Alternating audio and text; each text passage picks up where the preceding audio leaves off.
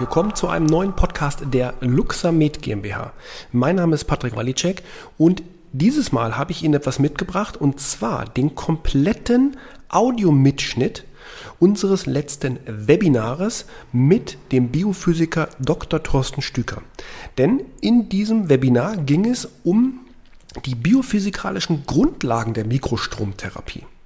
Dr. Stüker als Biophysiker kennt sich mit diesem Thema natürlich sehr gut aus und beleuchtet das Ganze halt einmal aus komplett wissenschaftlich, biologisch und technischer Seite, was eben dieses Webinar auch so interessant macht. Er hat natürlich sehr viele Bilder in seiner Präsentation enthalten gehabt, aber ich glaube, dass die Informationen auch hier über solch einem Podcast durchaus für den einen oder anderen interessant sein können. Das Webinar ist ja aufgezeichnet und bei uns im internen E-Learning für eben die Luxamed Geräte Anwender und ich dachte, Mensch, das kann ich doch vielleicht doch mal probieren, eben über einen solchen Audio-Podcast auch anderen zur Verfügung zu stellen.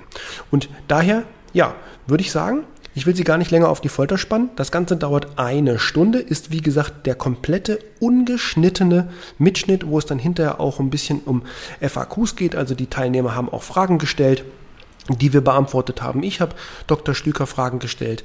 Ja, und in dem Sinne denke ich, dass es durchaus extrem spannend sein kann. Wie gesagt, eine Stunde, bisschen Zeit braucht man dafür, aber ich glaube, so ein Podcast kann man ja manchmal auch ganz gut nebenbei konsumieren. Nun möchte ich Sie aber nicht länger auf die Folter spannen. Jetzt geht's los, direkt zum Live-Mitschnitt. Grundlagen Mikrostrom und ich begrüße Sie ganz herzlich eben zu unserem Webinar Eine Stunde volles Wissen. Das Ganze soll ja auch nicht länger eigentlich als eine Stunde dauern. Das letzte Webinar hat ein bisschen länger gedauert, weil es ja technisch und fachlich ein bisschen tiefgreifender ist oder beziehungsweise war. Da ging es um den frequenzspezifischen Mikrostrom und die entsprechenden Techniken und Messverfahren etc. pp.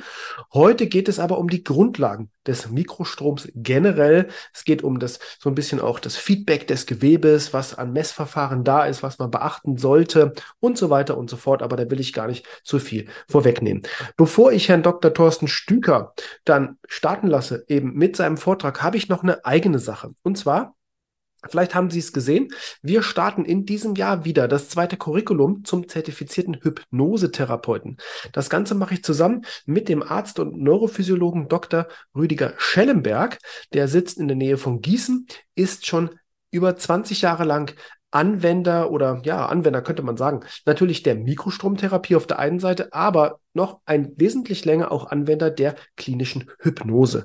Ich selber habe im Rahmen von diversen Coaching-Ausbildungen mit der Hypnose Bekanntschaft gemacht und das ganze Thema auch sehr lieb gewonnen und wir beide haben uns überlegt, Mensch, da können wir was, was rausbauen was wir nutzen können für unsere Anwender der Mikrostromtherapie, die, gerade den Therapeuten etwas nahe bringen zu können, womit sie eben ihrem Patienten noch auf einer weiteren Ebene helfen können. Also wo wir noch einen zweiten Zugang haben und das Ganze parallel in Kombination mit der Mikrostromtherapie anwenden können. Das Ganze startet am 13.10. diesen Jahres und das findet statt in Kassel. Das sind zwei Tage. Das ist das erste Event. Das zweite wieder in Kassel im November, zwei Tage. Und das letzte auch Ende November in Kassel, zwei Tage. Also insgesamt sechs Tage.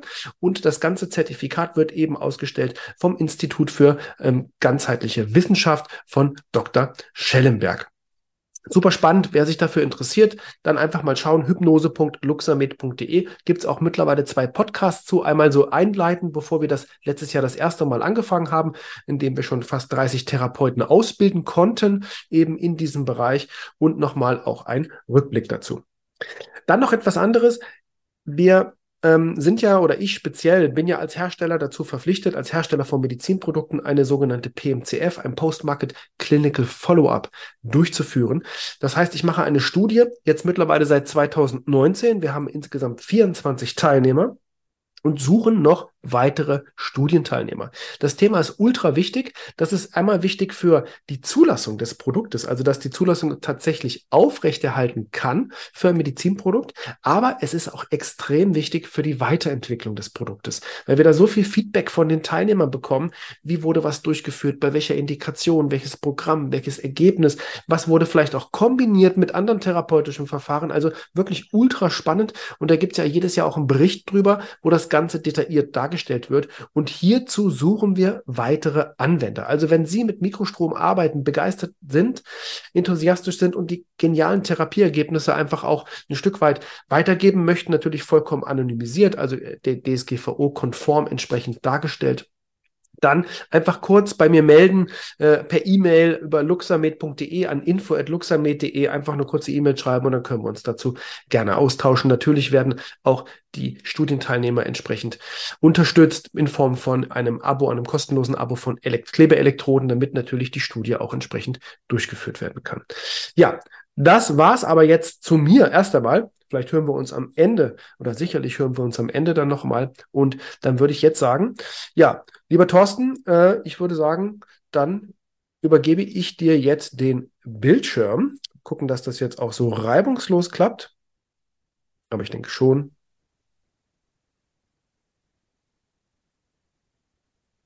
Das ist nämlich noch aktiviert. Eben ging es auch im Test. Ja, aber wir hören dich nicht. Du hast dich nicht aktiviert, ja. Aber das kriegen wir hin. Ja, wunderschönen guten Abend. Jetzt, Jetzt sollte das eigentlich auch ganz gut klappen. Ja, wir machen jetzt so äh, eine kurze Reise, hätte ich jetzt fast gesagt, durch äh, die Welt des Mikrostroms, durch unsere Körper und vor allen Dingen durch die Wirkung von elektrischem Strom auf unseren Körper. Wir wissen ja im Grunde schon, genommen schon ganz viel. Wenn man das Handbuch gelesen hat, weiß man schon mal, dass die Mikroströme extrem kleine Ströme sind, die schon nahezu in die Richtung der von unseren Nerven transportierten Ströme gehen. Und äh, wir wissen auch, dass das eigentlich eine sehr sanfte Anwendungsform ist. Und das, ob im medizinischen oder auch äh, im nichtmedizinischen Bereich, eben eine der sanftesten Formen der äh, Anwendung von elektrischem Strom auf den Körper. Da gibt es auch härtere Sachen, ähm, die man natürlich auch äh, immer kennt. Äh, das ist also sicherlich so. Ähm, wir haben ein Weiterleitungssystem, äh, das uns also ermöglicht, unsere äh, unseren elektrischen Strom weiterzuleiten. In einem Falle kennen wir das hier bei solchen Herzschrittmachern zum Beispiel kennen wir das, da wissen wir das dass das funktioniert. Wir wissen auch, dass das funktioniert beispielsweise bei der Elektroschocktherapie, aber das sind natürlich in diesen beiden Anwendungsfällen extrem hohe Ströme, die also auch dazu führen, dass man mit hohen Energiemengen arbeitet. Das wollen wir nicht tun. Wir wollen auch was ganz anderes erreichen. Dazu muss man sich erstmal überlegen, wie funktioniert das Ganze überhaupt? Ähm, dazu gibt es, ich sag mal, drei äh, Weiterleitungsebenen für Mikrostrom. Ich würde jetzt gerne mit der ersten Weiterleitungsebene anfangen, die wir haben. Das ist im Prinzip unser peripheres Nervensystem. Äh, da kann man das ganz gut sehen. Hier sind die alle schön eingezeichnet, beziehungsweise natürlich nicht alle, sondern ein paar. Und da ist einem natürlich klar, wenn ich jetzt eine Elektrode am Fuß anlege und eine an der Schulter anlege, dann gibt es genügend Leitungswege, die dazwischen liegen, die das Ganze mitnehmen. Und dann passiert was ganz Interessantes. All das, was wir über Nerven transportieren, findet sich auch im Gehirn wieder. Wenn wir also hingehen würden und würden jetzt einfach hier im Bereich des Knies und dann äh, im Bereich des Fußes eine Elektrode kleben und eine Therapie ablaufen lassen, dann würde man diese Ströme in den Hirnströmen tatsächlich wiederfinden. Das Ganze kennen Neurologen unter dem Stichwort evozierte Potenziale. Das äh, ist also lange bekannt. Tatsächlich wissen wir mittlerweile auch, dass ein ganzer Teil der Wirkung des Mikrostroms auch durch das Gehirn passiert. Das heißt, das Gehirn weiß im Prinzip, aus welcher Richtung dieses Signal kommt. Und wenn die Frequenzen und Impulsformen passen, dann weiß das Gehirn auch, was es tun soll. Beispielsweise auf ein Schmerzereignis reagieren, auf eine Entzündung reagieren, etc. pp. Das heißt, das Nervensystem ist eine ganz wichtige Weiterleitungsebene, vor allen Dingen deshalb, weil wir fast keine andere Möglichkeit haben, die elektrischen Ströme direkt mitten ins Gehirn zu bekommen, es sei denn, man würde Elektroden sozusagen kranial, das heißt äh, im Kopf, äh, ich sage jetzt mal so über dieser Nasenspitzenlinie zu kleben. Das wäre dann die kraniale äh, Elektrodenanlage. Äh, ansonsten haben wir fast keine Möglichkeit, da irgendwas hinzubekommen. Wir haben äh, ganz interessant äh, aber auch noch eine weitere Weiterleitungsebene. Und das sind unsere Muskeln zum Beispiel. Unsere Muskeln, wir haben relativ große Muskeln beispielsweise in den Beinen, eignen sich ebenfalls hervorragend als Weiterleitungsebene, aber auch als Wirkebene. Und äh, last but not least, unser Gefäßsystem eignet sich ebenfalls als äh, Weiterleitungsebene für elektrischen Strom. Warum? Weil Blut tatsächlich auch als eine Mischung aus Salz und Wasser darzustellen ist und jeder weiß, dass eine Mischung aus Salz und Wasser leitet auch den elektrischen Strom. Jetzt haben wir im Prinzip einen relativ schnellen Überblick, wie verteilt sich das Ganze überhaupt im Körper. Dann erklärt sich auch, wie gehe ich jetzt bei der Anlage vor. Ich reiße das nur kurz an, weil das auch im äh, Handbuch für die Mikrostromanwendung von Patrick Walicek sehr, sehr gut beschrieben ist. Ich glaube, das ist auch mittlerweile schon im Handel. Ähm, aber ich reiße das also jetzt im Prinzip ganz einfach mal an. Äh, da gibt es ein tolles Konzept, nennt sich Davos. Ich habe immer gesagt, Davos zwickt. Da müssen wir durch. Das heißt, durch im klassischen Sinne. Wir müssen also, wenn, wir, wenn uns der Unterschenkelmuskel wehtut, dann machen wir rechts eine Elektrode, links eine Elektrode und durchströmen den Muskel. Und da treffen wir auf etwas, was sich sozusagen nicht leitende Schichten nennen könnte. Und das Ganze macht eigentlich die Mikrostromtherapie ein bisschen komplizierter, das Messen viel komplizierter, aber die Effektivität viel höher, wenn man begriffen hat, wie es funktioniert. Und da haben wir im Rahmen von Luxamed in den letzten Jahren äh, enorme Forschungsaufwände betrieben, die uns ermöglichen, tatsächlich da auch etwas tiefer einzusteigen. Wenn ich also die Energie dorthin bekommen möchte, wo ich sie brauche, wo ich also beispielsweise Schmerzen habe, dann äh, muss ich das Gewebe, das ich erreichen will, auch tatsächlich durchströmen. Das ist deshalb wichtig, weil ansonsten die Energie dort erstmal gar nicht ankommt. Vielleicht die Frequenzen über das Nervensystem, aber dann habe ich alle thermodynamischen Effekte und alle elektrischen Effekte nicht dann kommt mit Sicherheit äh, im Prinzip sofort die Frage, was sind denn die elektrischen Effekte? Und da kommen wir eigentlich zu dem Kern der Mikrostromapplikation. Wären es nur die Frequenzen, dann könnte man im Prinzip einfach nur so einen Magneten neben den Menschen stellen, der die Frequenzen absondert. Und wir bräuchten gar keine Elektroden mehr. Aber leider Gottes sind es eben nicht nur die Frequenzen, sondern es sind auch Direkteffekte. Wir kennen das alle in der Mikrostromanwendung dass wir nach der Mikrostromanwendung direkte Schmerzfreiheit haben zum Beispiel. Das ist sehr oft der Fall. Das ist nicht immer der Fall. Das kann auch nicht immer der Fall sein, aber das ist sehr oft der Fall.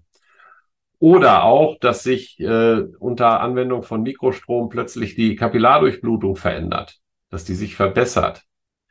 Äh, auch das ist ein Effekt, den wir nur durch die elektrische Energie als solche erzielen. Das erzielen wir also nicht durch irgendwelche Frequenzen, sondern das erzielen wir schlicht und ergreifend durch elektrische Energie. Und dann haben wir auch noch eine Veränderung der osmotischen Verhältnisse. Das ist eigentlich eine ganz interessante Geschichte. Jeder oder fast jeder kennt äh, Herstelleraussagen von äh, irgendwelchen äh, Geräteherstellern aus dem Mikrostrombereich, die dann sagen, unser Gerät sorgt für eine Steigerung der ATP-Produktion von 500 Prozent. Die sind alle einer alten Studie auf den Leim gegangen, äh, die äh, Studie von Chang et al. Und da gab es einen kleinen Fehler. Die haben doch tatsächlich im Gewebe gemessen, wie viel äh, freies ATP habe ich im Gewebe vor der Therapie, wie viel habe ich danach und sind dann davon ausgegangen, dass das eine Produktionssteigerung war. Das stimmt aber gar nicht.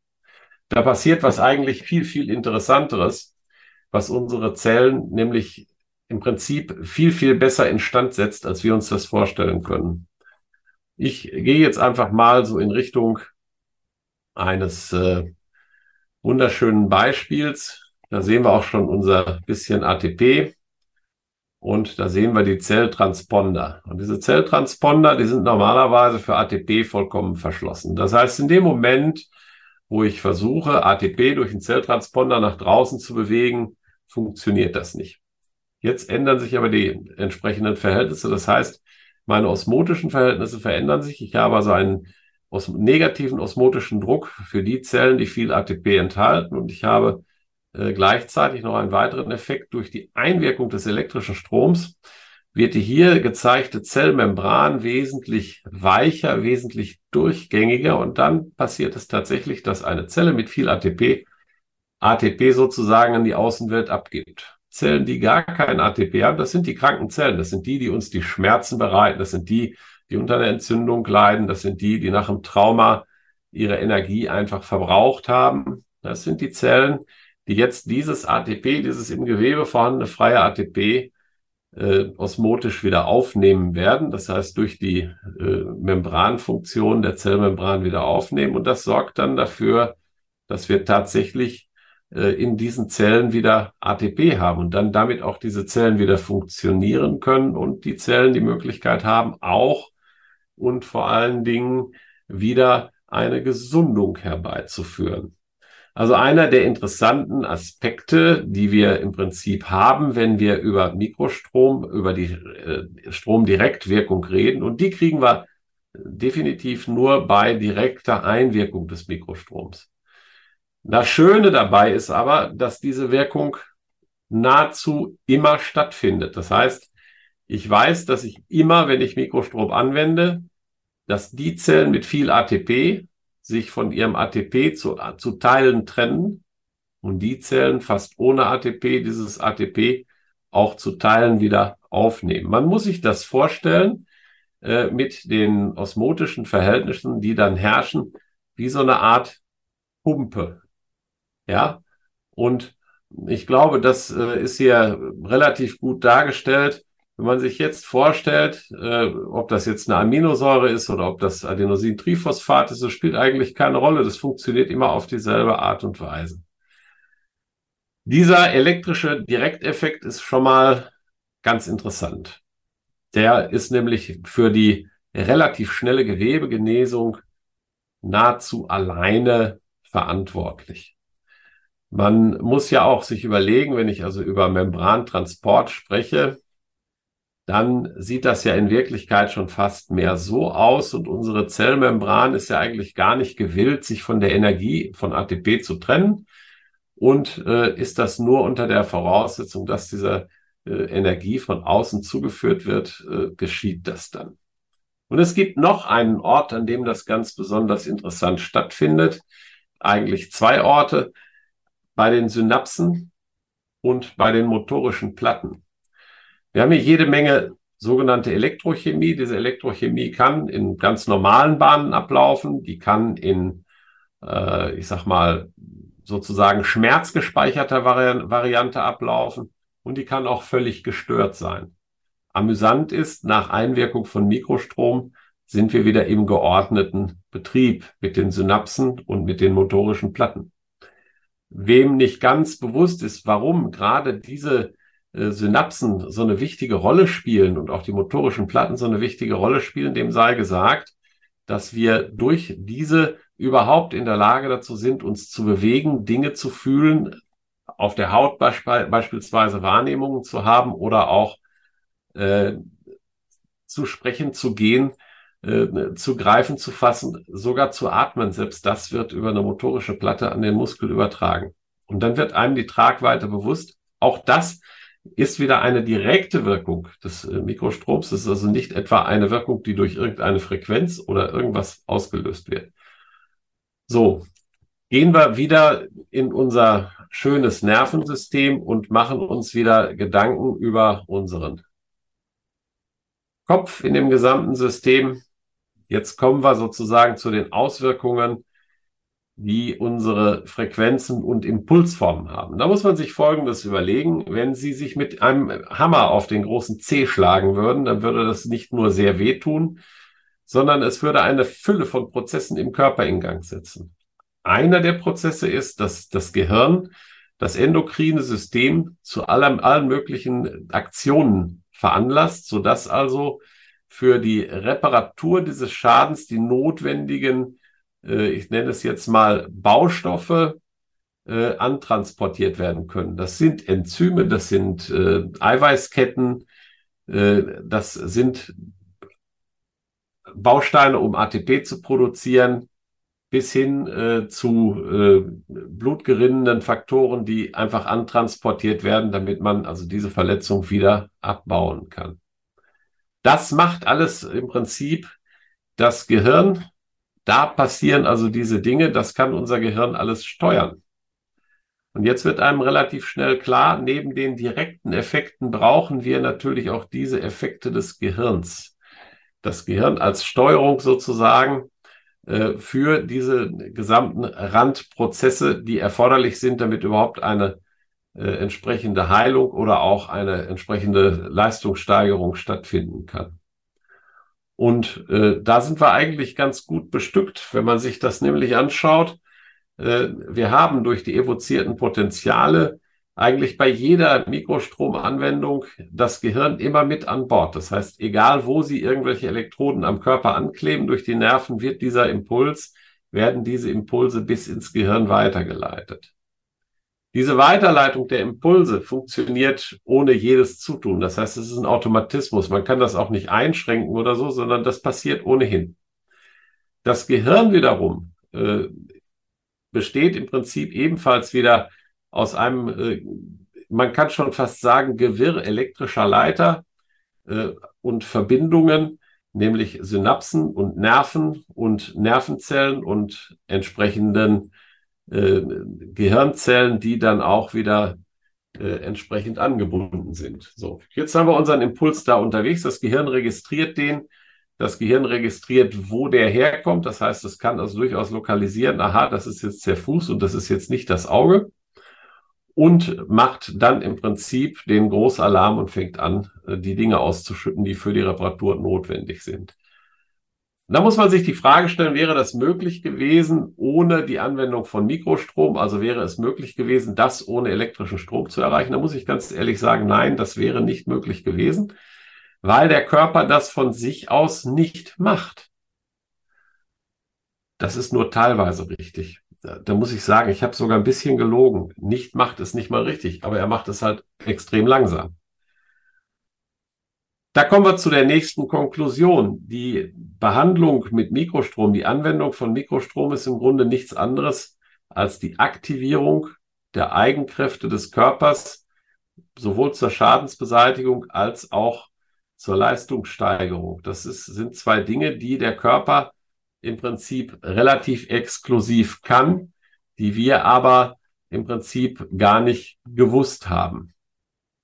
So, und deshalb hat die Elektrotherapie sich auch nur sehr langsam entwickelt. Diesen Missing Link hat äh, im Prinzip, äh, ja, als bekannteste Vertreterin, glaube ich, Caroline McMakin äh, untersucht, als weniger bekannte Vertreter Hulda Clark oder äh, Dr. Royal Rife oder als noch weniger bekannte Figuren äh, solche Leute wie äh, Professor Duschtschow, äh, wie Professor Arnakov, vom Moskauer Institut der Wissenschaften. Warum erwähne ich das? Weil es tatsächlich so viel Forschung in dem Bereich gegeben hat. Das haben wir natürlich nicht gewusst. Das war Kalter Krieg, da wurde nichts verraten innerhalb des Weltraumprogramms und man hat das dann vor der, also für die Deutschen vor der Wende eingestellt, weil das Geld nicht mehr dafür gereicht und hat die Wissenschaftler nach Hause gestellt, geschickt. Ich hatte die Ehre, einen der deutschen programmbeteiligten Wissenschaftler kennenzulernen und mich lange Jahre mit ihm auseinanderzusetzen. Ich habe den als Mitarbeiter lange Zeit gehabt. Das war schon sehr interessant. Also der hatte mir auch viele, viele Dinge zu erklären. Das Interessante ist, wir haben also jetzt im Prinzip schon mal so, ich sage jetzt mal, einen großen Teil erreicht. Aber einen Teil, den haben wir immer noch nicht besprochen. Wir sind nochmal bei den Direktwirkungen, da gehen wir jetzt nochmal hin. Und zwar die Dilatation der Gefäße, das heißt die Erweiterung der Gefäße. Tatsächlich ist es so, dass die Gefäße sich unter elektrischer äh, unter elektrischem Stromfluss erweitern und damit mehr Durchblutung zulassen. Amüsant wird das nicht bei den großen Gefäßen, weil da ist das noch gar nicht so, äh, ich sag mal, kriegsbestimmt.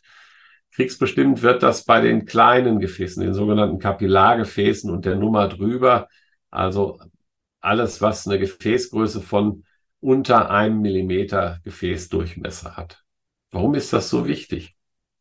Weil wir darauf angewiesen sind, dass die Stoffe, die der Körper bereitstellt und die der Körper sozusagen für die Genesung äh, antransportiert, dass die auch antransportiert werden können. Und wenn wir mal genau hinschauen, wir alle kennen zum Beispiel die Säufernase, da sehen Sie diese schönen, dicken, blauen Gefäße auf der Nase. Es ist in Wirklichkeit nichts anderes als eine vollkommen verstopfte Kapillardurchblutung, die nicht mehr funktioniert.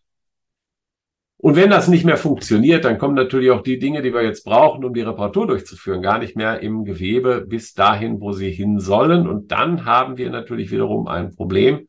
Dann schaffen wir es nicht, die äh, entsprechende Genesung hinzubekommen. Aber mal ganz ehrlich, es hat ja kaum einer eine Vorstellung, wie eine Vene oder wie sich eine Arterie überhaupt ausdehnen kann. Also mal ganz ehrlich, wieso werden die größer? Warum können die das? Und das ist eigentlich eine ganz interessante Sache. Da habe ich mal ein Bildchen für vorbereitet. Ähm, wenn man, ich nehme mal das hier, da kann man es gut dran erklären. Das ist ein Querschnitt tatsächlich durch eine Arterie. Da sieht man im Innenbereich hier die innere Haut der Arterie. Ich will jetzt nicht mit lateinischen Namen nerven, das ist im Prinzip egal. Und hier, da wo es rot ist, das hier ist die interessante Schicht, weil das ist im Prinzip die Schicht, die uns die Wirkung verspricht. Und darüber ist dann die Außenhaut der Arterie. Diese Schicht hier ist mit Muskelfasern durchsetzt und allen Ernstes, ja, die kann sich damit tatsächlich ausweiten. Und wenn der elektrische Strom kommt, dann tut sie das sogar. Den Gefallen tun uns diese ganz kleinen Arterien im Übrigen auch und äh, auch die Venen werden etwas durchlässiger. Und das sorgt dafür, dass das wesentlich besser funktioniert. In der Schemazeichnung kann man das nochmal ganz gut sehen. Äh, da haben wir hier so schön die Fibroblasten eingearbeitet und haben im Prinzip die Innenhaut, diese Smooth Muscle Cells, haben wir hier so schön eingezeichnet, damit man das also äh, sehen kann. Und darüber kommt dann das Endothel und äh, macht im Prinzip das Ganze wieder zu einer vernünftigen Leitung. Ähm, letztendlich ist es also tatsächlich so, die äh, Anwendung von Mikrostrom hat als weitere sofort oder als weitere ich nenne es mal gewünschte Nebenwirkung, eine Dilatation der Gefäße. Das funktioniert übrigens nicht nur bei Blutgefäßen. Äh, amüsanterweise funktioniert das auch gar nicht mal so schlecht bei äh, Bronchialgefäßen. Ich weiß das, ich bin äh, selber Asthmatiker und habe als Asthmatiker äh, mir das häufiger schon zunutze gemacht, indem ich mich dann angelegt habe und dann ein entsprechendes Entspannungsprogramm durchgeführt habe, was dazu führte, dass also diese Dilatation einsetzte und damit auch die Atmung wieder freier funktionierte. Das ist also tatsächlich so. Da kommt man gar nicht drum rum. Und das macht auch im Prinzip die ganze Sache einfacher zu verstehen. Kommen wir jetzt mal zu einem anderen Phänomen zurück. Da hatten wir ja schon äh, sozusagen im Anfang so kleine Anrisse. Äh, wir haben ja auch eine Messung. Was macht eigentlich diese Messung? Das werde ich oft gefragt und äh, ich antworte im Prinzip eigentlich immer dasselbe, na ja, die misst. Dann kommt immer ein Lacher, dann erkläre ich natürlich auch wie. Ich bin ja, versuche ja immer nett zu sein. Wir haben im Körper sowohl leitende Schichten als auch nicht leitende Schichten. Immer da, wo ein Leiter von einem Nichtleiter umhüllt wird und dann wieder ein, auf der anderen Seite einen Leiter hat, ergibt sich ein sogenannter kapazitiver Widerstand. Das heißt, ich habe da sozusagen sowas ähnliches wie eine Batterie gebaut.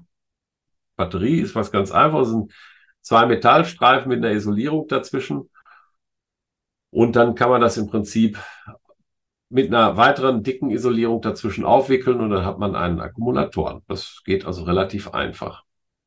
Dasselbe Prinzip gilt im menschlichen Körper übrigens auch. Der unterscheidet sich da rein aus der Physik heraus überhaupt nicht. Also das funktioniert tatsächlich.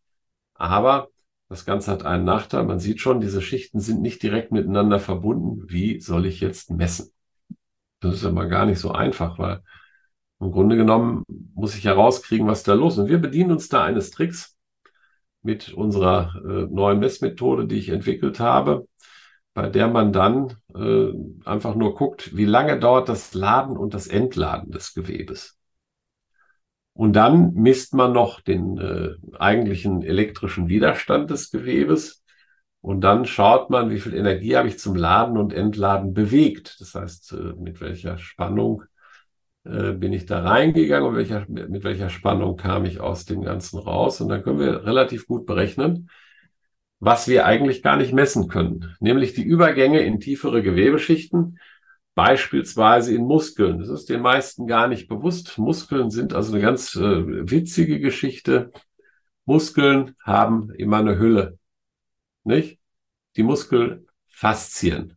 Das heißt, jeder Muskelstrang ist von so einer Muskelfaszie umhüllt.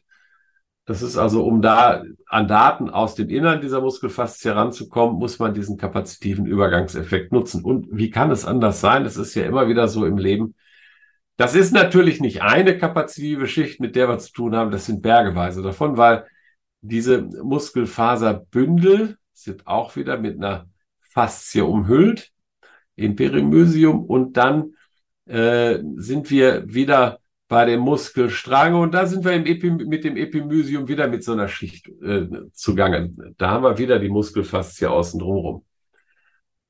Also ganz interessant. Wir müssen also, um Daten aus diesem Gewebeblock zu bekommen, mehrere Schichten messtechnisch sozusagen durchdringen können und wissen, wie viel Ladung haben wir, die wir aufbauen können, wenn wir Spannung X reinschieben, wie viel Ladung haben wir, wenn wir Spannung Y reinkriegen und in dem Frequenzablauf, wie lange dauert es, das sogenannte gegenpolige Laden und Entladen. Das ist eine ganz wichtige Geschichte weil da sind wir im Prinzip bei einem Effekt aus der Elektrotechnik, der funktioniert sehr einfach, wenn Sie Kondensatoren haben oder auch eine Batterie, also eine Kapazität im Sinne der Elektrotechnik, dann ist es so, dass wenn Sie diese Kapazität dann äh, entsprechend äh, mit einer Wechselspannung beaufschlagen, dass die dann leitend wird. Das ist ein ganz normaler Effekt. In Wirklichkeit ist das leitend daraus abgeleitet, dass eben diese eine Ladung-Entladungsgeschichte da genau zutage kommt. Und wenn wir uns dieses, äh, diese Ladungs-Entladungsgeschichte an dem Teil dann anschauen, dann werden wir natürlich feststellen, ja, jetzt haben wir tatsächlich die Möglichkeit mit dieser Technologie, äh, wo wir genau das feststellen, wo wir genau das messen, sozusagen bis in die Tiefe des Gewebes hineinzukommen und nachgucken zu können, welche äh, wirklichen metabolischen Verhältnisse herrschen hier vor. Bitte mal kurz um Verzeihung, ich muss mir eben ein wenig Wasser nachfüllen. Ich habe irgendwie einen trockenen Hals. Das Interessante dabei ist, wir haben ja nicht nur diese Faszien, wir haben ja eine ganz große Faszie, zum Faszie zum Beispiel im Körper, das Zwerchfell, wir haben viele Organfaszien, die Organe einpacken und das wäre sozusagen mit den üblichen Messmethoden für uns alles komplett verborgenes, äh, verborgener weißer Fleck auf der Landkarte. Mit diesen Messergebnissen, die wir dann gewinnen, können wir Rückschlüsse ziehen auf die tatsächlichen metabolischen Verhältnisse. Das machen wir rechnerisch. Äh, dazu gibt es eine Anzeige in äh, den sogenannten Metabolic Conductive Index. Äh, das ist also im Prinzip ein metabolischer Leitwertindex, der mir zum Beispiel Aussagen darüber äh, macht, wie viel Blut habe ich jetzt in dem Gewebe, wie viel Salz, Wasserverbindung habe ich in dem Gewebe, äh, wie viel elektrolytischen Puffer, also sprich beispielsweise Blutplasma habe ich in dem Gewebe. All das kann ich daraus so ein bisschen äh, abschätzen. Und das Wichtigste ist dabei, ich kann den metabolischen Zustand des Gewebes dann in äh, allerletzter Konsequenz abschätzen. Und diese Abschätzung des metabolischen Zustands des Gewebes erlaubt mir dann, das äh, System äh, optimal einzustellen, um die optimale Gewebewirkung zu erzielen. Ich hatte das ja gerade schon erwähnt. Wir haben immer ganz viel mit Impulsformen, mit Frequenzen zu tun. Und äh, gerade bei den Impulsformen und der Art und Weise, wie die Impulse erzeugt werden. Da äh, haben wir zum Beispiel ein Potenzial von 60 bis 80 Prozent der eigentlichen Gesamtwirkung, die wir hier verlieren können, wenn wir das nicht richtig machen. Das wird übrigens ganz oft von ganz vielen nicht richtig gemacht. Das heißt, wir haben also ganz viele ähm, Anbieter am äh, Markt, die das nie so richtig begriffen haben und die das dann auch nicht richtig parametrieren können. Davon abgesehen, äh, die Messmethode muss schon auch Kapazitäten können, sonst kommt man ohnehin nicht an die richtigen Daten ran, weil dann weiß man eigentlich nicht, wie man das richtig parametrieren kann. Und das heißt, man äh, gibt zum Beispiel negative Impulse, äh, wo man eigentlich positive bräuchte, etc. pp. Ist also sehr, sehr komplex, die ganze Materie. Aber dafür macht das Gerät ja automatisiert und Sie haben damit nichts zu schaffen. Im Übrigen ist es auch durchaus so, äh, wenn wir also jetzt nochmal uns mit dem äh, Muskel auseinandersetzen, dass wir natürlich erhebliche Mengen an solchen Muskelfaserbündeln haben. Und da haben wir auch noch ein Problem, das äh, auch ganz viel wieder mit Osmose zu tun hat, weil alles, was in diesem Muskelfaserbündel drin ist, kann dann nur raus durch Osmose. Es gibt keinen anderen Weg raus. Da gibt es keine Möglichkeit, irgendwie rauszukommen. Da gibt es zwar ein bisschen was an Blutgefäßen drumherum, aber raus komme ich da eigentlich nur durch eine entsprechende Veränderung der osmotischen Verhältnisse. Und genau das, äh, meine lieben Zuhörer, ist genau das, was wir hier erzeugen. Wir erzeugen eine Veränderung der osmotischen Verhältnisse und sorgen dafür, dass wir im Prinzip durch die Faszie hindurch unsere Schadstoffe nach außen diffundieren können. Das heißt, aus dem Muskelpaket, aus dem Faserbündelpaket heraus aus dem eigentlichen Muskel sogar heraus, um dann den Körper die restliche Arbeit machen zu lassen, das Immunsystem die restliche Arbeit machen zu lassen. Das ist das eigentlich Interessante, denn das, was wir da erreichen, ist ja im Prinzip nichts anderes als eine tatsächliche Heilung, eine tatsächliche äh, Verbesserung des Zustandes. Diese Verbesserung, ja, die erreichen wir, weil wir das Wissen dazu angesammelt haben, wie man das Ganze steuern kann. Das ist eben das Schöne, wenn man über äh, Mikrostrom spricht, dass dieser Mikrostrom uns eine Menge mehr bietet als das, was wir eigentlich erstmal grundlegend darin vermutet, vermuten würden. Früher hat man zum Beispiel mehr Gleichströme benutzt. Und Gleichstrom benutzt man auch zum Galvanisieren, beispielsweise wenn man auf eine, eine Metallplatte Kupfer drauf galvanisieren will, dann nimmt man ein bisschen Schwefelsäure, hängt äh, im Prinzip den Pluspol, äh, da hängt man ein Stück Kupfer dran, an den Minuspol hängt man das Metall, das man beschichten will, taucht das Ganze in die Schwefelsäure ein, Strom eingeschaltet, los geht's, dann hat man das beschichtet. Übrigens, ein Effekt, der auch in unserem Blut passiert bei Anwendung von sogenannten galvanischen Ströme, diese sogenannten galvanischen Therapien machen nichts anderes in unserem Körper. Muss man wissen und man muss vor allen Dingen noch wissen, will ich das überhaupt? Aber das ist nur so eine Randerklärung, die da noch eine, ich sag mal, interessante Funktion erfüllt.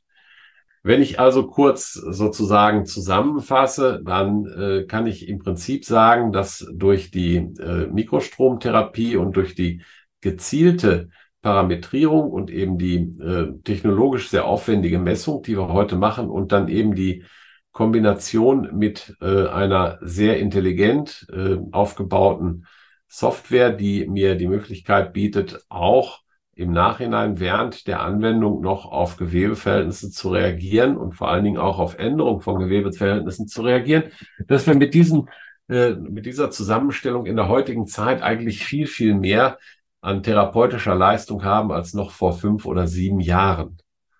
Und äh, ich werde auch nicht zu so viel verraten, wenn ich sage, wir werden in den nächsten zehn Jahren nochmal erhebliche äh, Sprünge in, den, in der Technologie, in den technologischen Möglichkeiten machen. Äh, ich könnte fast dafür, dazu sagen, dafür werde ich jetzt erstmal Stück für Stück sorgen.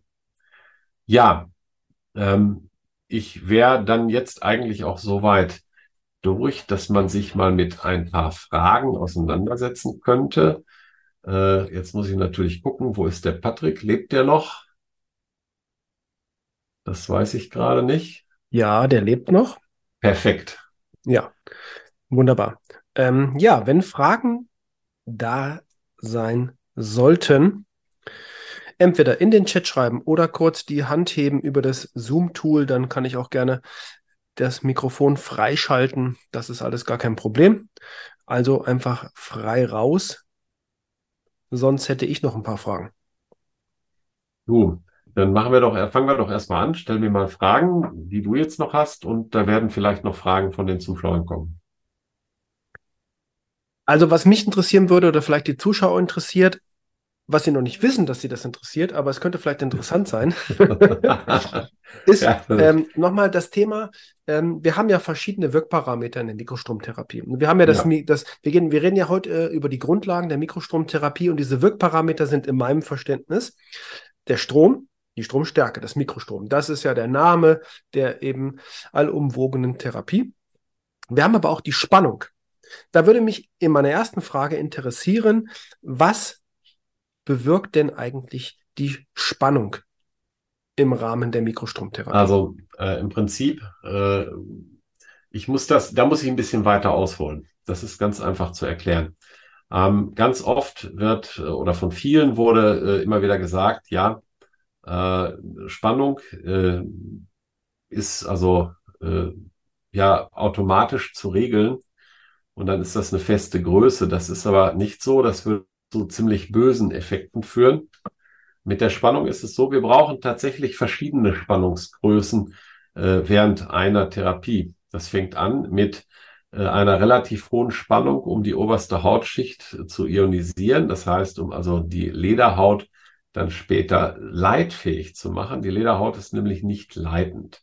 Das macht man über eine entsprechend hohe Spannung. Deswegen sieht man auf den Geräten auch, das geht bis 68 Volt. Dann wird's aber spaßig, weil wenn ich jetzt mit einer hohen Spannung weitermachen würde, dann würde ich nicht mehr bei, ich sage jetzt mal 500 Mikroampere landen, sondern dann würde ich äh, bei der gleichen Spannungsgröße, wenn ich dann Pech habe, auf einmal bei 500 Milliampere landen. Das wäre sehr schmerzhaft, das wäre also sehr schlecht fürs Gewebe. Also muss man eine andere Regelgröße nehmen. Wir haben also als Regelgröße den Strom und die Spannung erhöht sich im Prinzip so lange, bis der Strom erreichbar wird.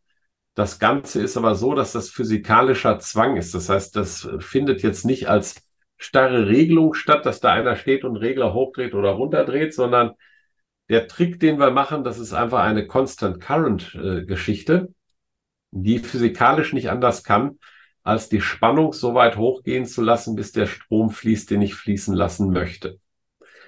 Damit das jetzt nicht zu schnell geht, also die Dynamik etwas langsamer wird, ist es so, dass ich äh, beispielsweise in dem Moment, wo ich auf die Ionisierung der äh, obersten Hautschicht warte, was also nicht einfach so auf Anhieb sofort passiert, sondern was halt eine gewisse Zeit dauert. Da sind, reden wir also über äh, ich sage mal 20, 30 Millisekunden, bis der, bis der Vorgang komplett abgeschlossen ist. Solange ist es im Übrigen auch so, dass unsere Spannung zwar hoch ist, aber unser Strom gar nicht so hoch gehen kann. Das heißt, mir würde eher die Spannung komplett zusammenbrechen, weil das ist ein Bereich, in, da schaffe ich dann nur so 80 bis 100 Mikroampere, weil mehr brauche ich nicht. Wenn die Haut ionisiert ist, kann ich meine tatsächliche Parametrierung vorne, vornehmen und sorge damit dafür, dass äh, wir es auch schon gemerkt haben, dass die Therapie etwas sanfter insgesamt und verträglicher wird. Das ist eigentlich sehr schön, dass wir das auf den Plattformen, die wir haben können, dass wir also so viel Eingriff sozusagen in die Regelungstechnologie unserer Plattformen haben. Und vor allen Dingen, dass wir damit noch einen zweiten Effekt erzeugen können, nämlich, dass wir im Gewebe einen Maximaleffekt erzeugen, weil wir jetzt ja auf einmal unsere Thera Therapieparametrierung, das heißt im Prinzip Impulsform und Impulsgröße und auch Frequenz direkt generieren in dem Moment, wo wir mit dem Gewebe sozusagen richtig verbunden sind. Weil das ist das, was die Schaltung zwar nicht äh, bewusst merkt, bei den äh, bestehenden Geräten, in den nächsten Generationen merkt die Schaltung das, sondern was einfach durch einen technischen Zwang, den wir da ausüben, gar nicht anders geht, als dass die Schaltung sich so verhält. Und das macht eigentlich sehr viel Freude. Und dadurch kann man natürlich viele Dinge tun, äh, mit dem Mikrostrom und kann eine sehr hohe Effektivität erzeugen, weil man einfach mit der Impulsform auch auf einmal wieder immer im optimalen Bereich ist. Warum? Weil wenn wir hohe Spannungen erzeugen, dann haben wir zum Beispiel auch völlig veränderte Schaltverhalten von elektronischen Bauteilen. Das wirst du sicherlich auf dem Oszilloskop schon gesehen haben, Patrick, mhm. dass wir beispielsweise bei den, bei den hohen Spannungen die Schaltflanke immer vorne haben. Und wenn wir in die niedrigen Spannungen gehen, dann kippt das irgendwann und dann geht die nach hinten über. Dann sind wir im hochenergetischen Bereich. Das liegt einfach an physikalischen Eigenschaften von Bauteilen. Und wir machen nichts anderes, als uns diese Effekte sogar zunutze damit die optimal für unsere Therapie funktionieren.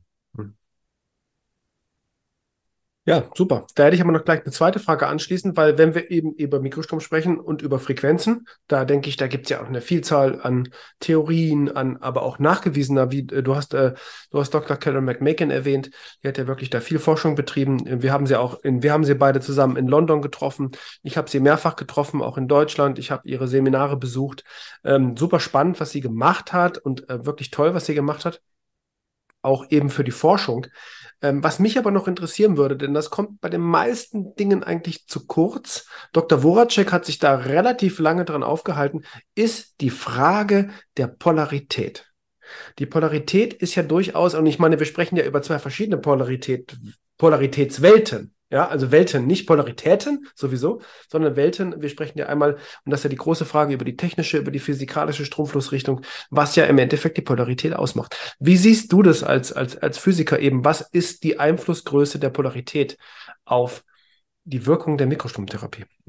Also wir können das, also ich muss jetzt erstmal fragen, wie tief willst du das wissen? Weil wir können da bis in die Quantenmechanik gehen, dann sitzen wir aber morgen also wir, früh noch. Wir wieder. haben noch 13 Minuten, wir haben, wir sagen eine Stunde volles Wissen, ein, also ja. wir haben noch 13 Minuten Zeit. Also Bis dann machen wir keine das. Frage im Chat gekommen, deswegen haben wir, kannst du dich da gerne auslassen für Also machen wir das, machen wir das mal ein bisschen, nee, ganz so lange werde ich das jetzt nicht machen. äh, die, die Antwort kann man nämlich relativ einfach geben. Polarität, da wurde lange Zeit gesagt, ja, wenn du Polar positive Polarität hast, dann äh, hast eine Gefäßerweiterung und wenn du eine negative Polarität hast, dann verengen sich die Gefäße. Und dann habe ich gefragt, wie rum muss ich denn jetzt die Polarität anschließen? Ja, und da wurde gesagt, also wenn du, das, das ist doch ganz klar, du musst die Neg den, den Minuspol musst du am, am Fuß anschließen und den Pluspol über dem Knie. Da möchte ich so. gerne einwerfen. Da möchte ich gerne einwerfen. Da gibt es ja eine Untersuchung zu und ein tolles Buch. Und das zeige ich mal ganz kurz hier im Videochat. Ich habe das nämlich hier in meiner, in meiner Literatursammlung, in meiner Bibliothek. Da gibt es ein Buch. Ich hoffe, man kann das jetzt sehen. Sonst muss ich das ausschalten. Das heißt The Body Electricity. Das Buch, weil ich habe diesen Hintergrund, mein Hintergrund weich, weich gezeichnet. The Body Electricity von Robert O. Becker. Das wird äh, relativ hart zitiert und relativ, ist auch ein wirklich umfangreiches Werk, wenn man sich das anschaut. Und da wird eben auch, vielleicht finde ich es auf den ersten Blick, ich glaube nicht, aber es könnte sein, da geht es nämlich um die Polarisation des Körpers und da wird in der alten, ich nenne sie immer gerne alte Mikrostrumphilosophie, auch mal gerne, habt ihr doch gerade ein Bild gesehen, da ist das Bild. Ich habe es gefunden. Ich kann es leider nicht zu nah ranführen, dann wird es unscharf äh, aufgrund eben meiner Bildschirm. Da sieht man das auf dieser Seite hier, auf der Seite, Entschuldigung, auf der Seite hier. Ähm, dass der Körper eben zur Körpermitte hin positiv polarisiert ist und zu seinen Extremitäten hin negativ. Also ich kann sagen, ich... ich kann sagen, meine Erfahrung ist das nicht und ich rede hier über eine Erfahrung von dem Jahr, äh, von der aktiv praktischen Erfahrung seit dem Jahr 2006, ähm, dass das eben keinen Unterschied macht. Aber die Polarität sehr wohl, weil du sagtest eben die Anschlussrichtung eben von Anode und Kathode. Deswegen habe ich das gerade hier erwähnt, denn da wird gerne mal drauf zurückgegriffen und gesagt, ja, du musst aber so, nein, ich muss aber so. Ich sage, ja. das spielt gar keine Rolle. Am Ende ist das Messergebnis, Therapieergebnis das gleiche. Was sagst du dazu? So, jetzt kommen wir, jetzt kommen wir zu den sogenannten Potentialverhältnissen. Und dazu bedienen wir uns eines Tricks. Der Trick heißt, wir haben ein Hilfspotenzial.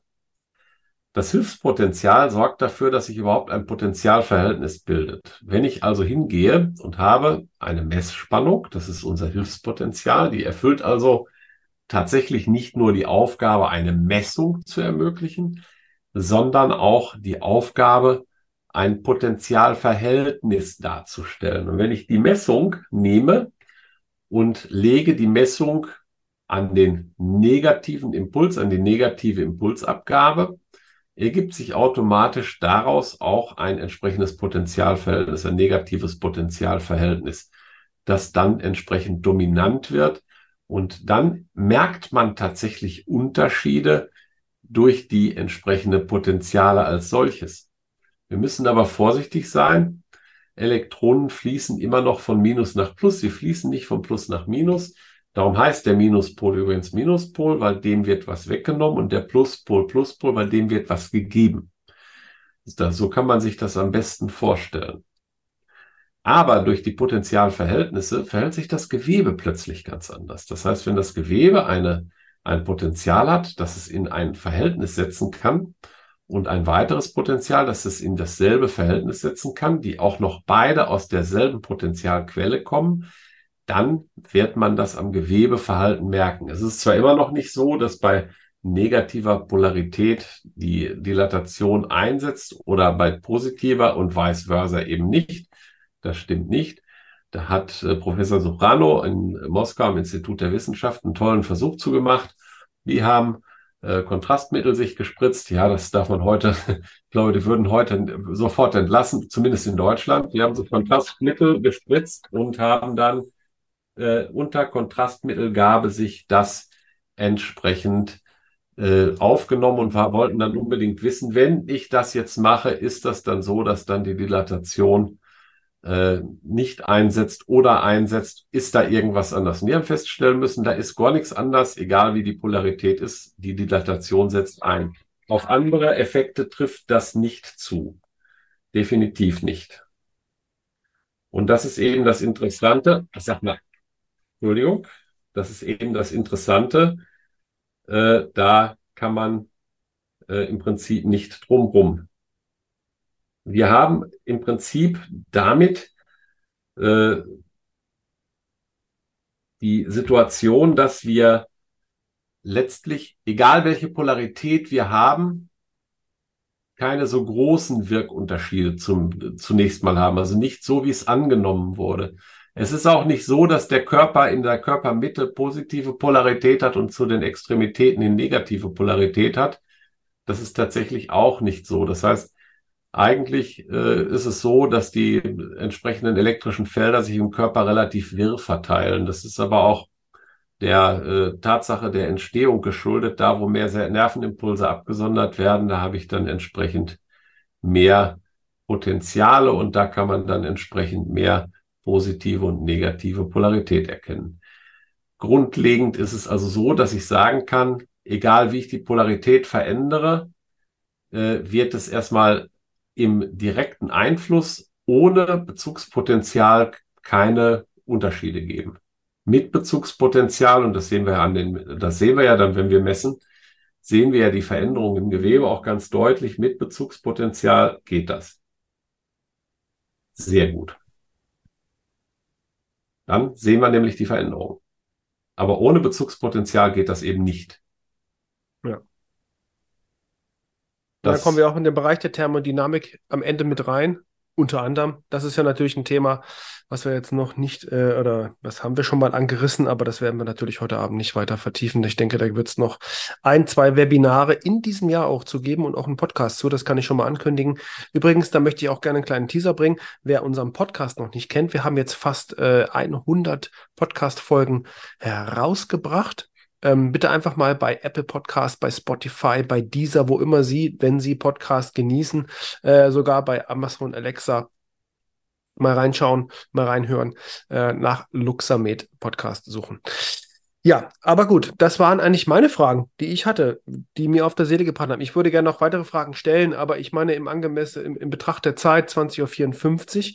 Ähm, also, jetzt kommt noch eine Frage rein. Wo kann man die Aufzeichnung dieses Calls sehen? Das ist ganz einfach. Die Aufzeichnung dieses Calls, äh, die wird aufbereitet, also die wird heute noch nicht zu sehen sein. Ich denke, in den nächsten äh, ich denke, bis äh, Mitte nächster Woche wird sie dann dort sein, die wird äh, digital aufbereitet.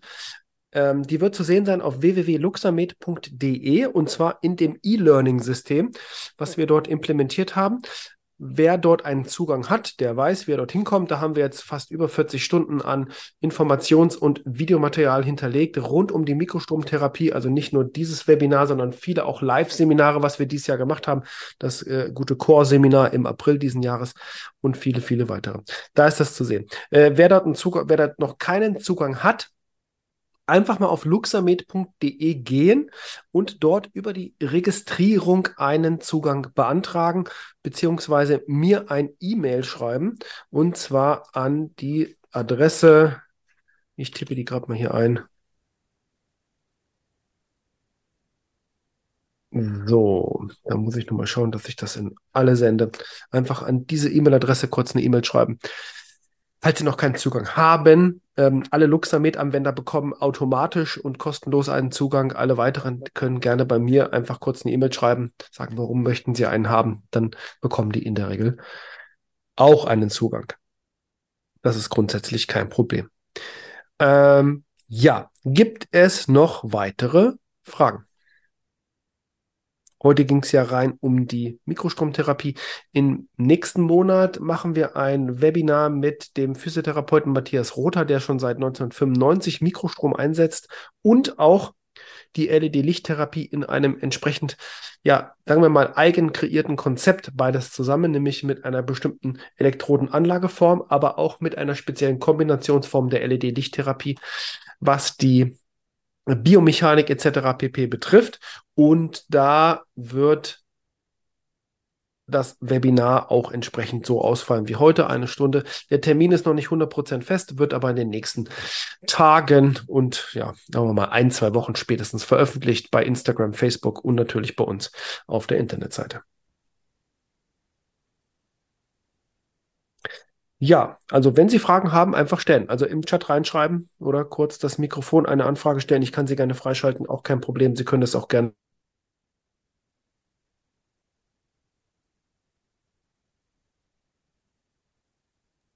Weil ich einmal mich vertan habe.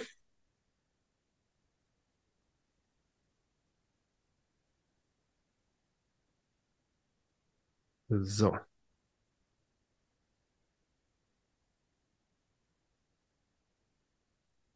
Ja, wenn es keine weiteren Fragen gibt, es wird in diesem Jahr, so, äh, so wie wir es hinbekommen, noch jeden Monat ein weiteres Webinar geben, bis inklusive Dezember. Im Dezember machen wir vielleicht etwas über den regulatorischen Anteil Mikrostrom. Ich hatte das ja am letzten Webinar schon mal angerissen, das Thema ähm, Zweckbestimmung, Medizinprodukte, Betreiberverordnung, also die ähm, gesetzlich-regulatorischen Anforderungen tatsächlich, wenn ich die Mikrostromtherapie einsetze, für den eigentlichen Anwender und was eigentlich dahinter steht.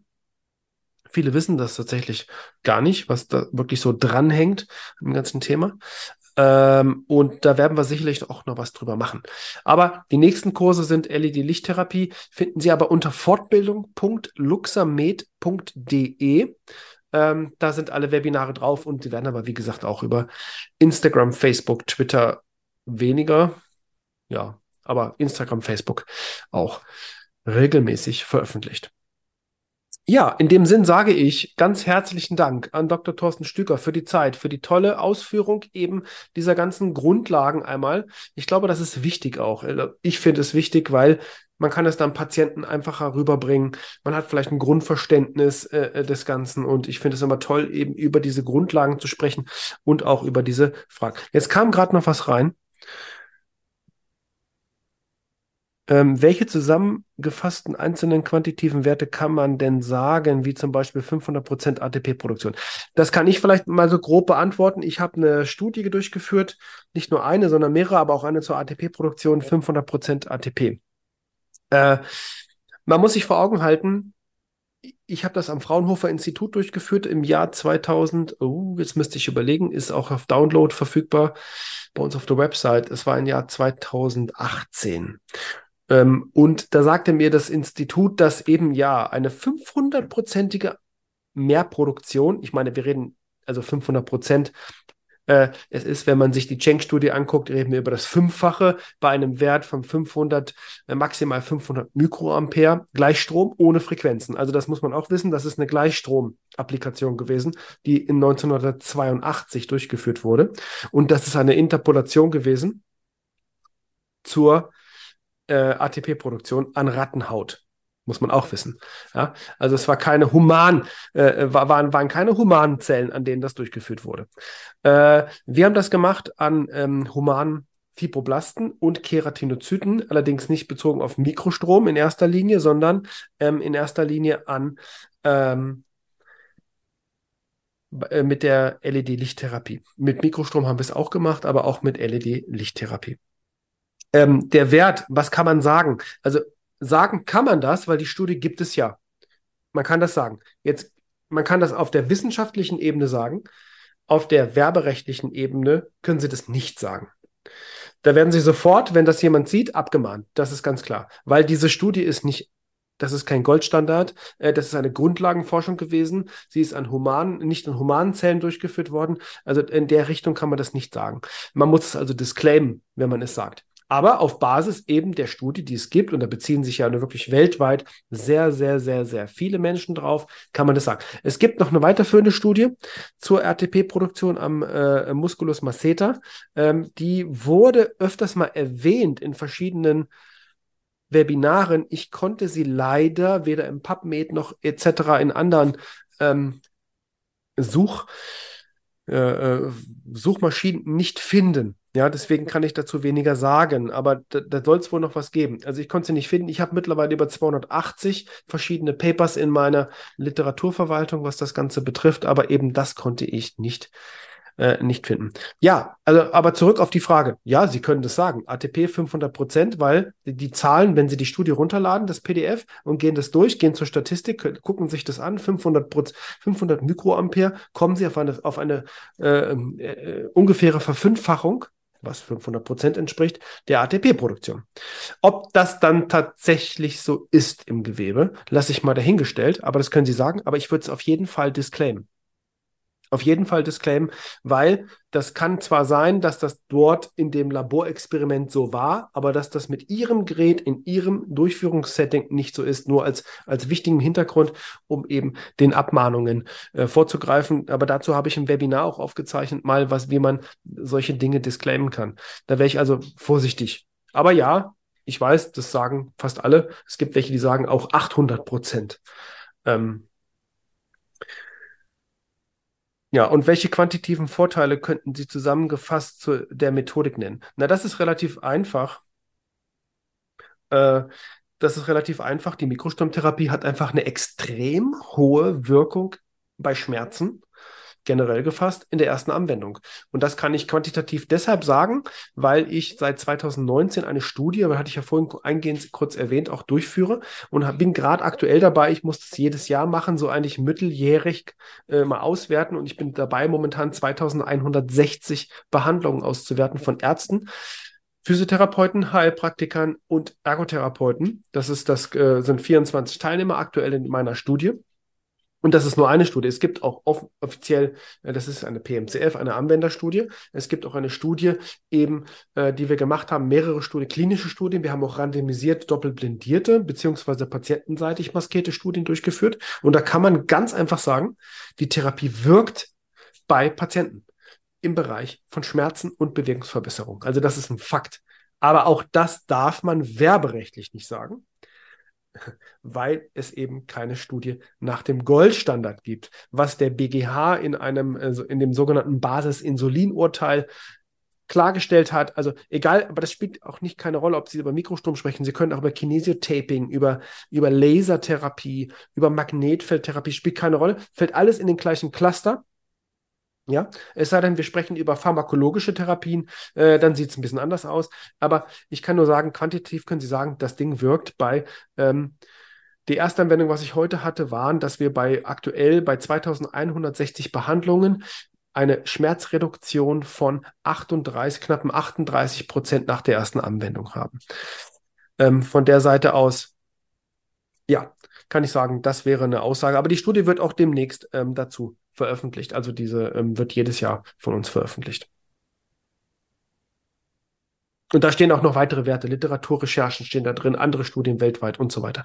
Jetzt bekomme ich aber gerade die Nachricht, äh, dass wir, äh, der Dr. Stücker muss sich verabschieden. Jawohl, ja gut, wir sind ja auch über der Zeit, das ist ja auch super. Also wie gesagt, alle Daten werden, die aktuellen Daten werde ich äh, jetzt veröffentlichen in den nächsten Wochen. Ich sage Wochen heißt in drei bis vier Wochen circa, weil ich aktuell an den statistischen Berechnungen und Auswertungen bin, eben von der PMCF-Studie und die muss ich jedes Jahr machen für den TÜV, der jedes Jahr zu uns kommt und das Ganze sehen will. ähm, und da steckt auch eine entsprechend aktuelle Literaturrecherche weltweit drin. Ja, damit würde ich gerne jetzt dieses Webinar schließen.